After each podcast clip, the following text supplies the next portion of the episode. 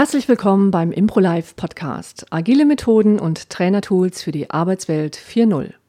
Ich bin Ella Amann und heute wieder im Gespräch mit Claudia Hoppe. Herzlich willkommen, mein Name ist Claudia Hoppe. Das ist der Impro Live Podcast mit Ella Ammann. Wir zeichnen die dritte Folge zum Thema Agilität im Training auf. Und ähm, das Thema dieser Folge ist agile Methoden und Applied Improv oder auf äh, Deutsch angewandte Improvisation. Ähm, Applied Improv, angewandte Improvisation, Ella, was, was ist das? Was hat es damit auf sich? Ja, also vielleicht zu Anfang eine kurze Begriffserklärung ähm, oder Deutung oder ein Versuch.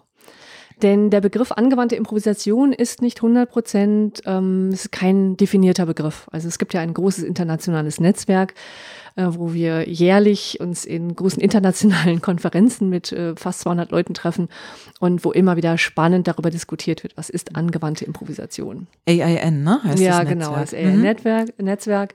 Und deswegen ähm, vielleicht einfach als, als eine grobe ähm, Definition, über die wir uns, glaube ich, alle einig sind, ist an der Stelle, ähm, die angewandte Improvisation beschäftigt sich quasi mit Prinzipien der Zusammenarbeit von professionell arbeitenden Improvisationsensembles. Ich würde es jetzt mal so ausdrücken. Und äh, die quasi in Echtzeitproduktionen oder in einer Echtzeitproduktion Werke produzieren und ähm, das mit, äh, dass sie das tun können, das ist mit bestimmten Skills verbunden und Prinzipien. Und es können jetzt Ensembles sein, die zum Beispiel in Musik, Tanz, Theater oder eben aber auch in der bildenden Kunst Dinge produzieren. Also das heißt, wir schauen bei der angewandten Improvisation, was machen professionell arbeitende Improvisationskünstler und ähm, nach welchen Regeln arbeiten die, welche Skills haben die und nach welcher Systematik gehen die vor, damit die quasi äh, ja in Echtzeit Dinge produzieren können, von denen sie vorher noch nicht 100% wussten, was kommt am Ende für ein, ja, aber ein Werk heraus, was aber für sich alleine stehen kann. So.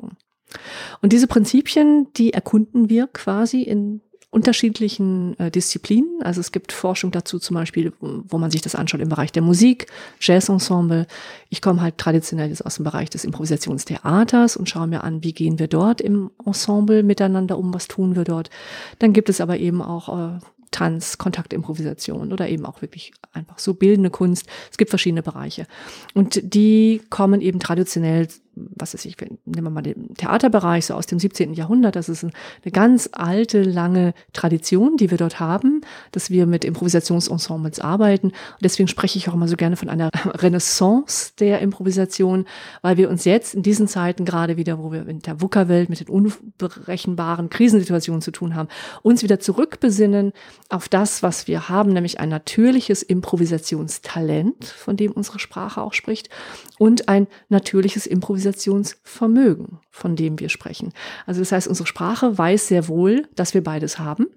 Nur von der traditionellen Kultur war jetzt so in den letzten 200 Jahren das Thema Improvisation nicht gerade so auf der Agenda, weil da alles, was mit Komposition zu tun hat, mit Festlegung, mit Architektur, mit Festschreibung und mit Reproduzierbarkeit, also das war der wichtige ähm, industrielle Gedanke in den letzten Jahrhunderten.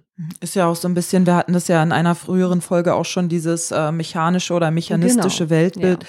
Da äh, geht es ja auch darum, das gleiche Produkt möglichst ja, gleich oder sehr ähnlich genau, eben ja. mit Hilfe von Maschinen zu reproduzieren. Genau. Und heute haben wir eben eine gesellschaftliche Fragestellung, wo es darum geht, dass wir immer wieder in kleinen äh, Abwandlungen, Adaptionsprozessen ähm, lernen, die vorhandenen Dinge, die da sind, die Dienstleistungen oder Produkte oder eben die Arbeitsstrukturen, die da sind, immer wieder an neue Erforderungen, Erfordernisse anzupassen, die aufgrund von Krisen oder anderen Situationen auf uns zukommen.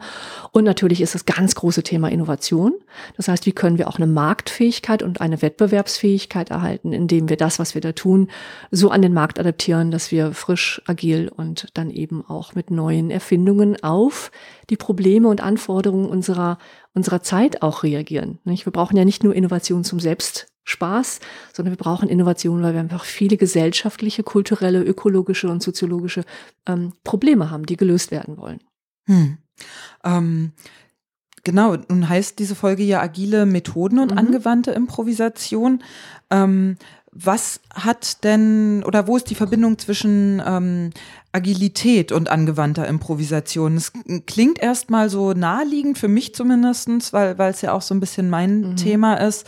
Ähm, aber für die Zuhörer, die das vielleicht äh, nicht so kennen, wie, mhm. wie ist da die Verbindung?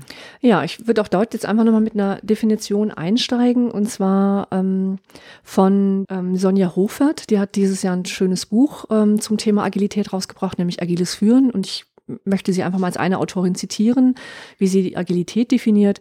Nämlich Agilität ist die Fähigkeit von Teams und Organisationen in einem unsicheren, sich verändernden und dynamischen Umfeld flexibel, anpassungsfähig und schnell zu agieren. Und da siehst du die Parallele zu dem, was ich vorhin aus der angewandten Improvisation schon erzählt habe. Das ist jetzt genau die Zusammenfassung der Kernfähigkeiten, die heute unter Agilität zusammengefasst werden. Es gibt einige verschiedene Definitionen zum Thema Agilität, aber ich denke, die fasst es sehr kompakt und schön zusammen. Und da sehen wir eben auch, ähm, dass es für Führungskräfte als auch für Teams und Organisationen jetzt gerade um dieses Thema geht. Wie kann ich in unsicheren äh, Zeiten, in sich schnell verändernden Zeiten, dynamisch, flexibel auf dieses neue Umfeld reagieren.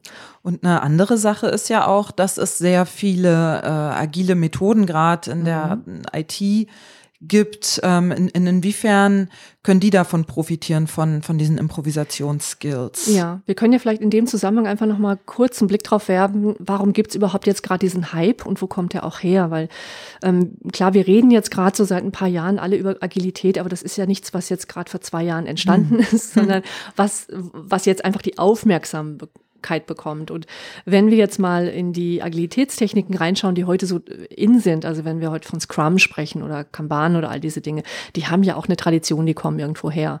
Und wenn wir mal in die 50er Jahre zurückblicken, da hat Toyota halt zur Prozessoptimierung und äh, zur Optimierung des Workflows ähm, äh, im Rahmen des Lean Thinking Kanban entwickelt als eine oder Kanban als eine Methode, die kam aber noch eher aus dem äh, SeaWorld verhafteten traditionellen Denken. Nicht? Also da ging es wirklich um Prozessoptimierung.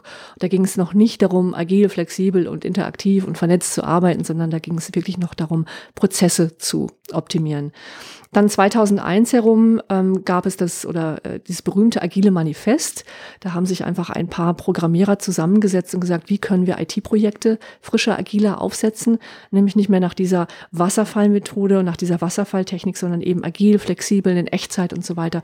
Und über dieses agile Manifest wurden quasi ein paar Grundprinzipien festgelegt, was Agilität bedeutet und was ähm, und das hat sich dann von 2001 quasi ähm, ganz, ganz langsam über die IT-Szene verbreitet. Ich damals, ich habe selber damals Programmierung auch gelernt. Ich habe ähm, über Java-Programmierung und äh, über Extreme Programming damals, was ein Vorläufer auch war, dieser äh, Scrum-Methode, habe ich eben damals dieses neue Denken gelernt, diese neue Art von Projektarbeit gelernt und habe ähm, damit großer Freude das auch adaptiert äh, in der Arbeit mit meinen Kunden damals. Also ohne, also das habe ich äh, indirekt getan, weil ich es einfach sinnvoll fand, zu sagen, okay, ich gehe mit meinem Kunden in ein Briefing und mache und entwickle eine Art User Story und gehe von einem ganz anderen Denken, Denkansatz aus. Was mir natürlich leicht fiel, weil ich schon auf 15 Jahre Improvisation aufgesetzt habe an der Stelle. Das heißt also, ich be persönlich beschäftige mich schon sehr, sehr lange mit der Frage, wie man eben diese agilen Techniken übertragen kann. Und wenn wir jetzt mal dann von dem, von 2001 noch ein bisschen weitergehen, dann kommen wir in die, die Phase rein, wo es dann, äh, und das kennen sicherlich jetzt viele auch, äh, Design Thinking ist heute eine Methode, von der, äh, glaube ich, viele schon gehört haben, wo es darum geht, Produkte und Dienstleistungen zu entwickeln und dass man aber radikal neu an Lösungsansätze herangeht und über Prototypen das macht und vor allen Dingen immer wieder durch die Brille des Kunden schaut. Und das ist das große, ich denke mir, die, die, die große, der, der große Paradigmenwechsel, den man dort vollzogen hat, dass es jetzt plötzlich in dem agilen Denken nicht mehr nur um die Optimierung von Prozessen geht und Maschinen geht und Abläufen geht, sondern jetzt geht es plötzlich um die Leute, also um die People oder it's all about people and teams. Ja, hm. und das ist wirklich ein neues Denken, was sich dann eben auch weiter in die ganze Lean Startup Szene, Effectuation, da gibt's ja bis heute hin zu New Work und Hol Holocracy, zu all diesen Modellen, ähm, die sich jetzt da weiterhin entwickelt haben, wo man wirklich erkannt hat, wir müssen die Menschen wieder mit einbeziehen in die Prozesse und diese Rückkopplungsschleifen suchen. Ja, hm.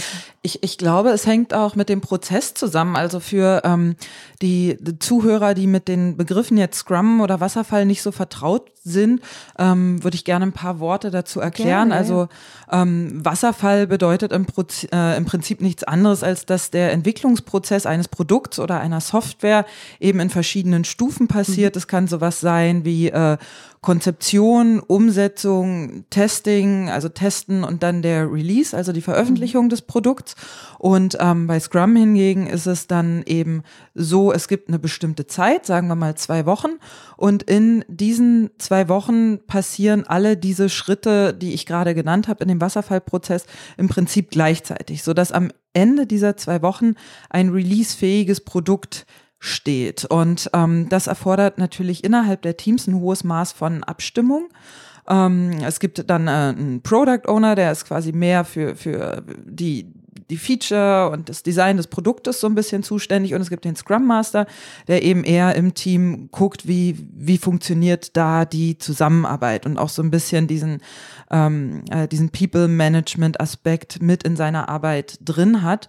Und ähm, natürlich kann es in, in so einem Arbeitsumfeld dann auch viel mehr äh, Reibungen geben, weil es eben keinen so klar strukturierten Arbeitsablauf gibt wie beim Wasserfall, äh, sondern eben alles mehr oder weniger gleichzeitig passiert. Es muss auch innerhalb des Teams ab, äh, ausgehandelt werden, was schaffen wir denn überhaupt in diesen zwei Wochen und so weiter und so mhm. fort, all diese Dinge. Das so als äh, kleiner Hintergrund. Genau, und wie du das auch schon wunderbar beschreibst, sind genau diese Abstimmungsprozesse, diese, diese Rückkopplungsprozesse und all das unglaublich hilfreich, um dann wieder über eine agile Methode uns ähm, Framesets zur Verfügung zu stellen, damit wir eben mit diesen damit eben auch andere Mitarbeiter, die jetzt nicht nur in der IT sind, sondern ganz normal in der Projektarbeit oder in der Officearbeit oder wo auch immer. Wir versuchen jetzt, also Unternehmen versuchen immer mehr diese agilen Prinzipien zu nutzen, damit dann dort einfach ein Kulturwandel passieren kann, damit eben ähm, ja jetzt alle Mitarbeiter lernen, was es heißt oder Wege finden, wie man eben mit diesen mit diesen neuen agilen Zeiten äh, umgehen kann und mit diesen unvorhergesehenen Zeiten. Und äh, diese diese äh, Spannweite, die wir jetzt so haben von den 50er Jahren, wo ja auch äh, das ganze ganze Impro-Thema nochmal sehr, sehr populär wurde, obwohl es ja auch schon eine viel längere Tradition hat. Also in dieser Zeitspanne sprechen wir jetzt, also es sind jetzt schon fast dann 70 Jahre. Ne? Also 2020 ist nicht mal so weit, weit davon entfernt. Also man sieht so richtig, wie es so ein Jahrhundert dauert, ja. Und sagen wir mal so 20, 2050 haben wir dann den Kulturwandel sicherlich so weit vollzogen, dass dann keiner mehr davon spricht, hm, war da mal was, ja? War das mal ein Problem? Ne, diese, diese Qualitäten vielleicht zu vermischen.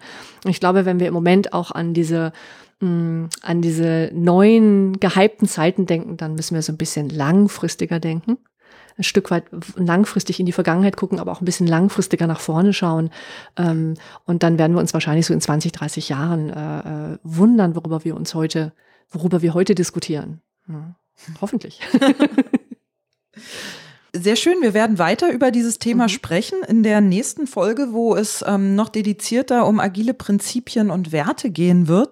Das war jetzt die dritte Folge des Impro Live Podcasts zum Thema Agilität im Training. Ich habe mit Ella Ammann gesprochen. Vielen Dank an dich, Ella, dass Gerne. du hier warst. Mein Name ist Claudia Hoppe und ich sage Tschüss. Tschüss.